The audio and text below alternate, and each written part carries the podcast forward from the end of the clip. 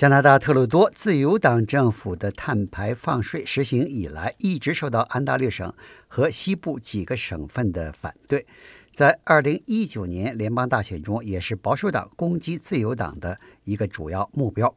虽然大选结果是特鲁多自由党失去了在加拿大联邦议会的多数党地位，只能以少数党政府的资格执政，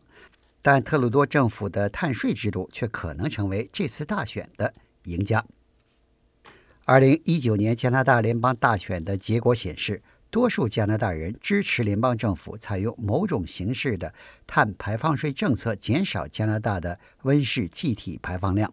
差不多三分之二的加拿大选民把选票投给了支持碳排放税的政党——自由党、新民主党、绿党和魁北克党团。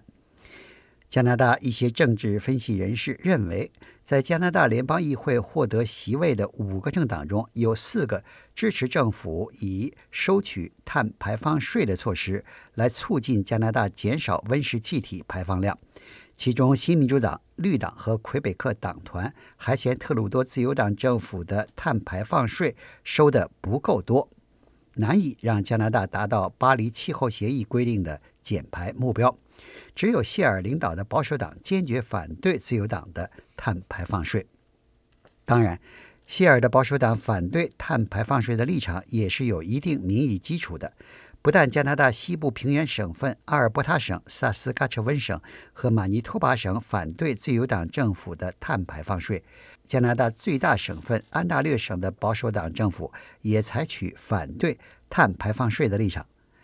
加西地区能源省份民众反对碳排放税的情绪之高涨，导致这次联邦大选中，自由党在阿尔伯塔省和萨斯喀彻温省全军尽没，连一个联邦议会议席都没有得到。I very much want to hear the concerns uh, that folks uh, are experiencing and the solutions that they have to put forward uh, for a part of the country that has uh, faced some very difficult times over the past years. As Trudeau looks ahead to the challenges his new minority government will face, he also reflected today on the campaign that put him in this position. I think many of us regret the tone and the divisiveness and the disinformation that were all too present features of this past election campaign.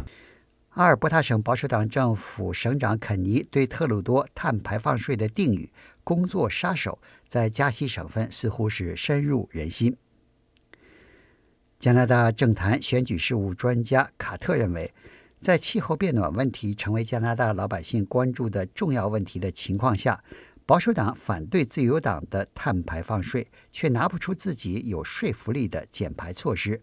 这样的立场是保守党难以在选票众多的大城市和周边地区取得突破性进展的一个主要原因。而特鲁多的自由党在减排问题上固步自封，没有与时俱进地改善自己的减排措施，也是其失去部分选区席位的原因之一。卡特甚至认为，2019年的加拿大联邦大选可以被称作是气候变化大选。许多选民在大选投票日前最后一个星期做出把选票投给哪个政党的决定时，一个重要的衡量标准是哪个政党更重视减少温室气体排放。